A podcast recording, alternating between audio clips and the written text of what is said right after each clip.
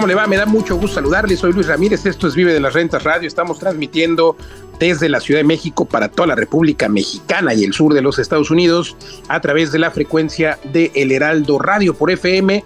Y también le cuento que usted puede escuchar esto y le recomiendo que además lo haga de forma retroactiva porque tenemos muchísimos episodios con gran información de valor en todas las plataformas digitales. Ahí puede usted escuchar el podcast, en el canal de YouTube. En todos lados nos encuentra como vive de las rentas. El único objetivo, el único objetivo es precisamente darle información para que usted pueda vivir de las rentas, para que usted pueda alcanzar esta libertad financiera con temas como el que traemos hoy que, que se denomina el título, ¿se puede simplemente ahorrar?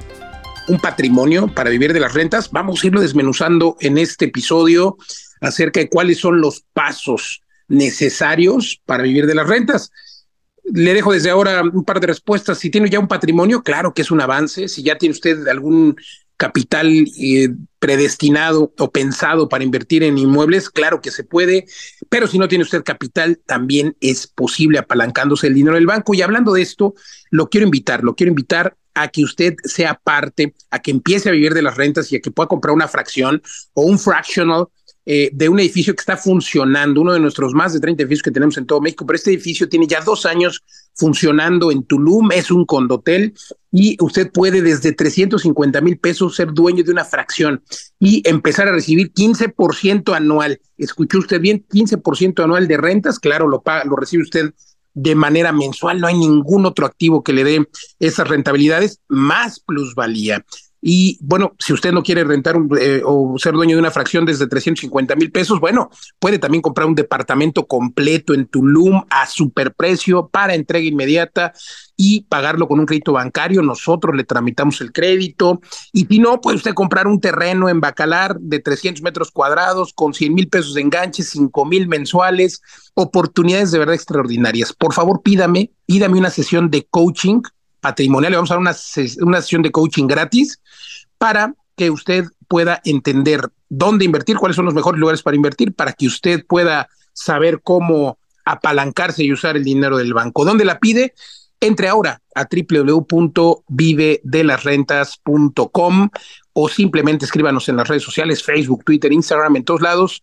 Bueno, ya no es Twitter, ya es ex.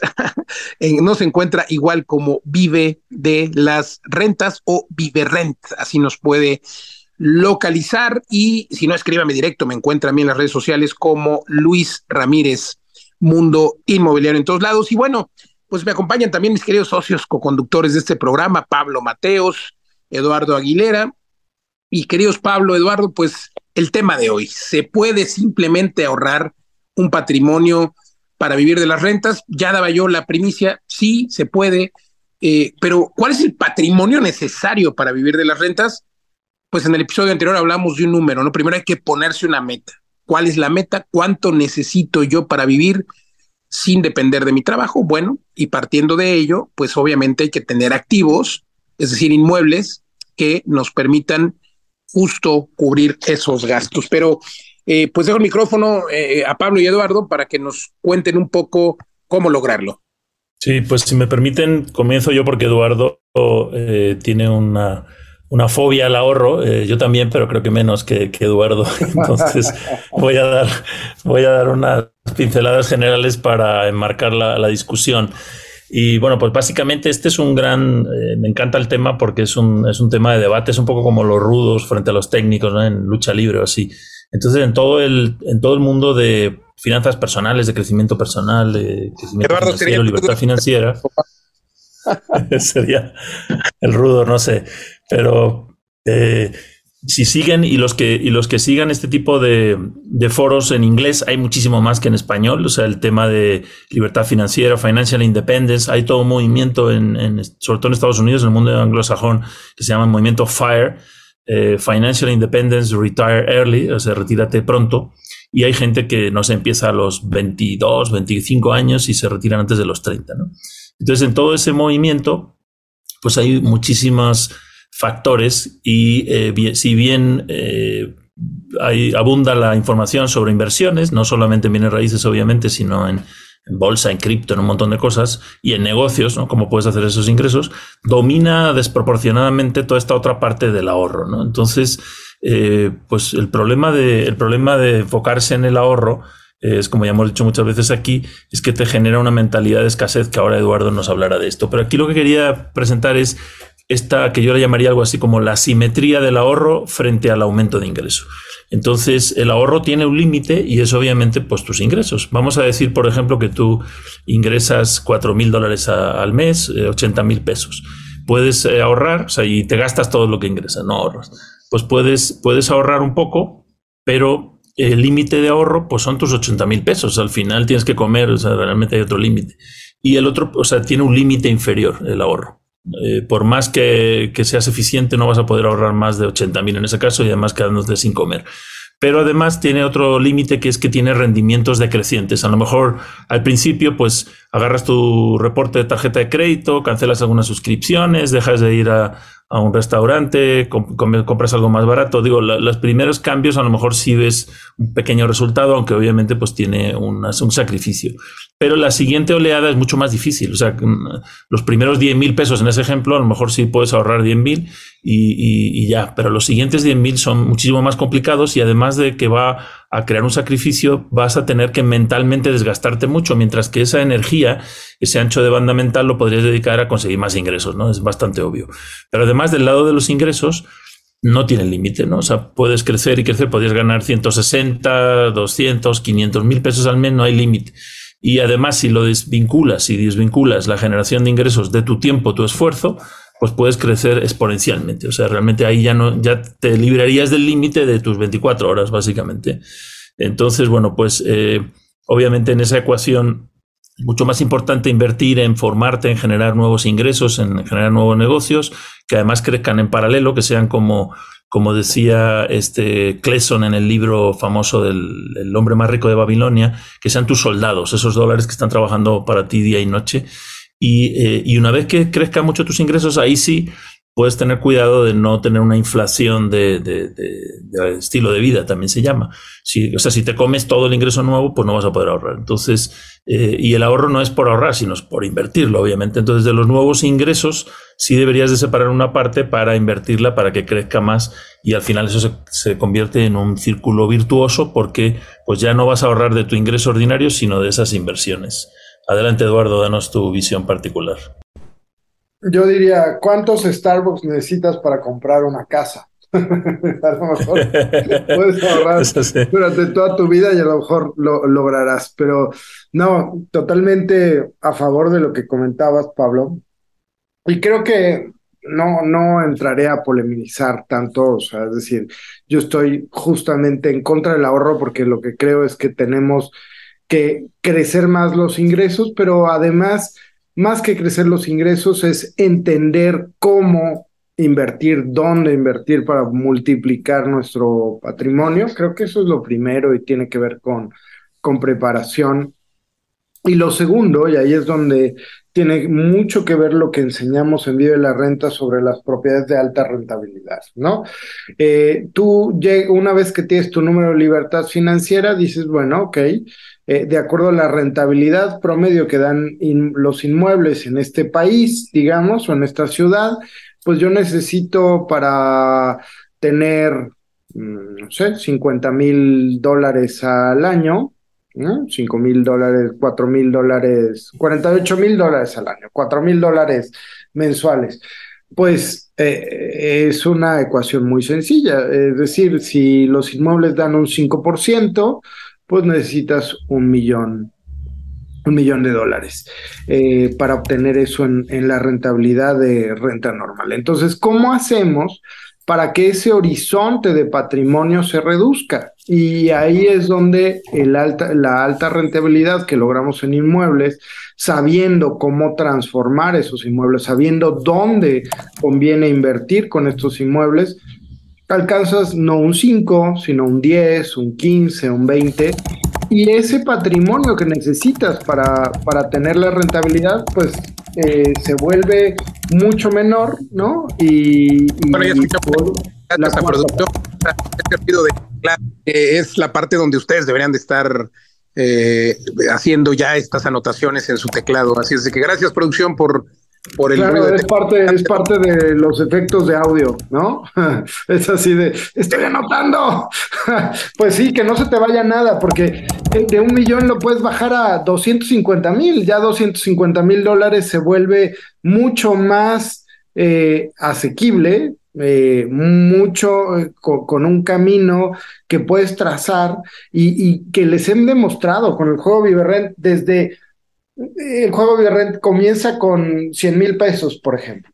Y te doy una serie de productos que además no son productos inventados, son productos que actualmente tenemos en Vive las Rentas y si tú haces una buena estrategia de dónde comprar, dónde vas a tener más plusvalía, en qué momento vender, cuándo entrar y, y, en qué momento ya aterrizar ese patrimonio en alta rentabilidad, en tres, cuatro años tienes, has llegado a ese patrimonio que necesitas para vivir de las rentas. Entonces no es una cuestión de dinero, es una cuestión de preparación y de entender y de hacer estrategias creativas, ¿no? O sea, pues ¿Para qué voy a llegar a un millón si con 250 mil puedo vivir de las rentas? ¿Cómo? Bueno, pues eh, ahí, ahí es donde entra eh, en juego el conocimiento y por supuesto después puedes seguir creciendo a, llegar no solo a tu libertad financiera, a una libertad incluso transgeneracional, pero a lo mejor eso es un tema para, para otro momento, pero eh, yo me quedaría con esta idea entender cuál es tu número de la libertad financiera y el patrimonio que necesitas llegar para tener esa libertad financiera y si puedes reducir ese patrimonio haciendo los inmuebles más rentables que el promedio, pues llegas mucho más rápido ahí y hay muchas estrategias con Vive las Rentas para llegar ahí. Totalmente, Eduardo, y eso es lo interesante. Creo que tenemos que eh, partir de el número, ya que tenemos el número, pues bueno, empezar a trabajar para ello. Y decíamos, los rudos, los técnicos, ahorrar, trabajar más. Yo creo que, que el secreto, más que eh, pues dejar de comprarte ese Starbucks, que por supuesto hay que amarrarse el cinturón y hay que ahorrar y hay que entender que pues ahorrando puedes eh, llegar más rápido a tus metas. Creo que el truco está en generar más ingresos. O sea, no hay otra forma más que generar más ingresos. El gran problema que tenemos cultural en toda Latinoamérica, es que cuando generamos más ingresos, gastamos más. Y entonces nuestro estilo de vida y nuestras necesidades crecen y pues es algo que se vuelve un círculo vicioso más que virtuoso. En cambio, cuando entiendes y tienes disciplina financiera, creo que es lo primero que hay que ejercer, la disciplina financiera. Y, fíjate que la disciplina financiera, Pablo Eduardo, eh, sucede cuando ahorras. O sea, no puedes ser derrochador. Si eres un derrochador, nunca vas a tener disciplina y nunca vas a tener libertad financiera, a menos que sea obra del Espíritu Santo. Pero aún así, esta es la razón por la que vemos a jugadores de, fútbol, a jugadores de tal, eh, y, artistas que tienen una época de fama y por supuesto tienen múltiples ingresos y muchos ingresos, pero resulta que eh, de manera intempestiva su fortuna se esfumó precisamente porque crece su estilo de vida, crece en sus gastos y nunca tuvieron disciplina financiera. Entonces, por eso creo que sí el ahorro sirve no para alcanzar tu libertad financiera, sino para tener esa disciplina y entender que cuando tengas algún otro ingreso, pues evidentemente ese otro ingreso no debe formar parte de tus gastos, no debe formar parte de eh, pues esta, eh, esta, eh, estos gastos diarios. Fíjate que también hay otros ejemplos en los que personas heredan o X eh, o a lo mejor por alguna razón tienen una propiedad, una casa, un bien, eh, y lo venden y desaparecen el dinero en meses, en años. Es otra vez falta de disciplina financiera. Entonces, a mí sí me parece que el gran inicio es eh, tener disciplina, ahorrar y, y, tener, hacer de cuenta que el dinero que tienes ahorrado, pues no lo tienes. O sea, porque luego, claro, llega la señora o llegan los hijos y pues me quiero ir a Europa, me quiero ir a tal, desaparece el dinero y pues nunca, nunca vas a tener esa disciplina. Entonces, si no tienes disciplina, si no tienes ahorro, pues no es para ti. Y claro, en la segunda parte, pues ya lo decía yo, es generando sin duda más ingresos y hacerlo como un deporte, siempre creando, innovando, emprendiendo.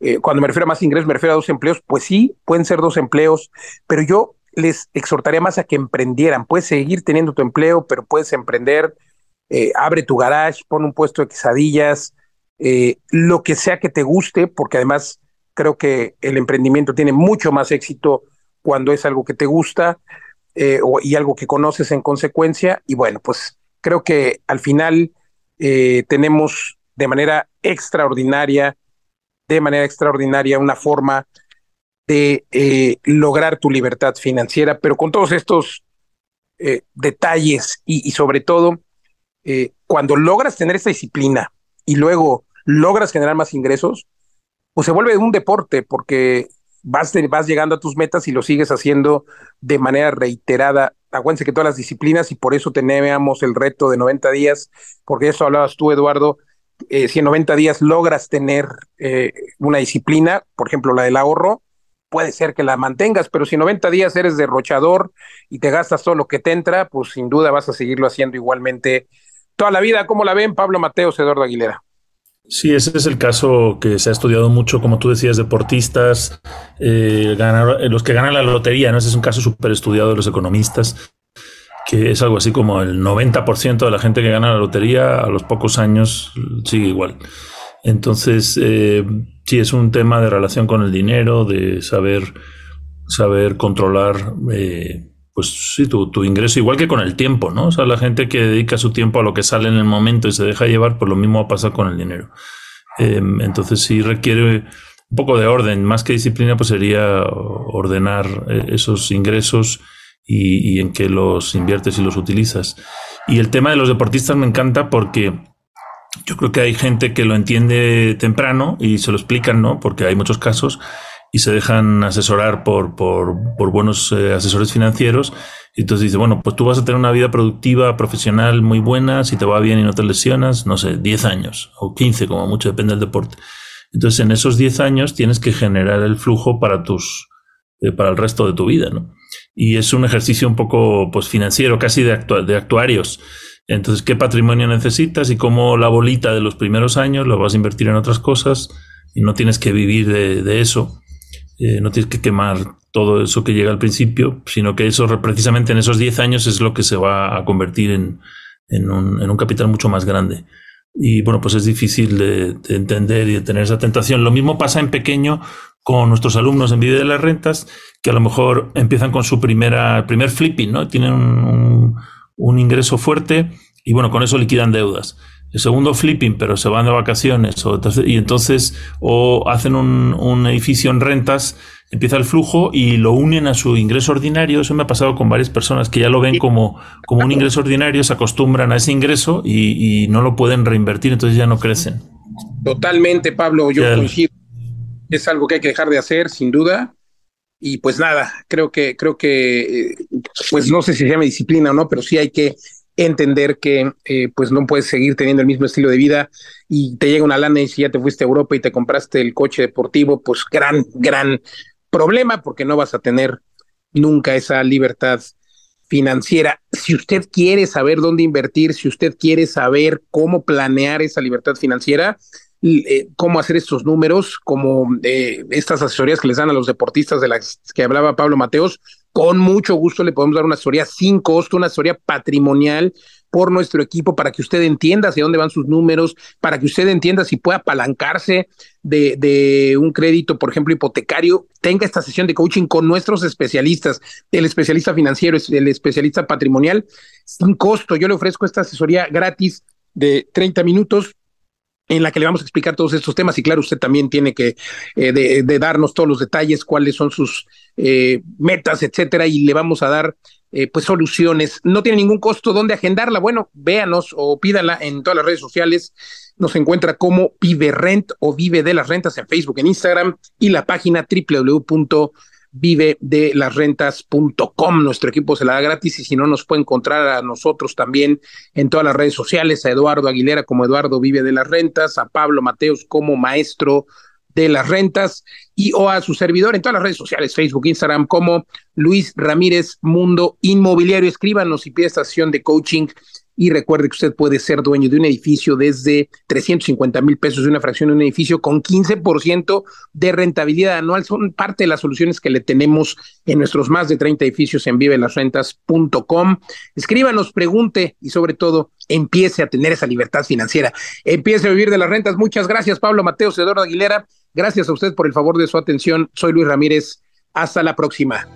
Mundo Inmobiliario con Luis Ramírez vivir de las rentas, todos queremos ser el señor de las rentas, es el sueño de todos, pero la realidad de pocos, porque el secreto está en el property management, en la administración, en ubicar los edificios con altas plusvalías, edificios de 15 minutos. En vivelasrentas.com desarrollamos y creamos edificios build to rent que son totalmente administrados por nosotros. Al momento tenemos 24 edificios en 10 ciudades en la República Mexicana, pero también en San Antonio, en España, lugares como Tulum con altas rentabilidades, todas superiores al 10%, plusvalía más rendimiento es lo que justamente te da la oportunidad de crecer tu patrimonio. Consúltanos, pide un coaching de 20 minutos donde te diremos cómo vivir de las rentas. ¿Y tú ya vives de las rentas? Visita ahora www.vivedelasrentas.com.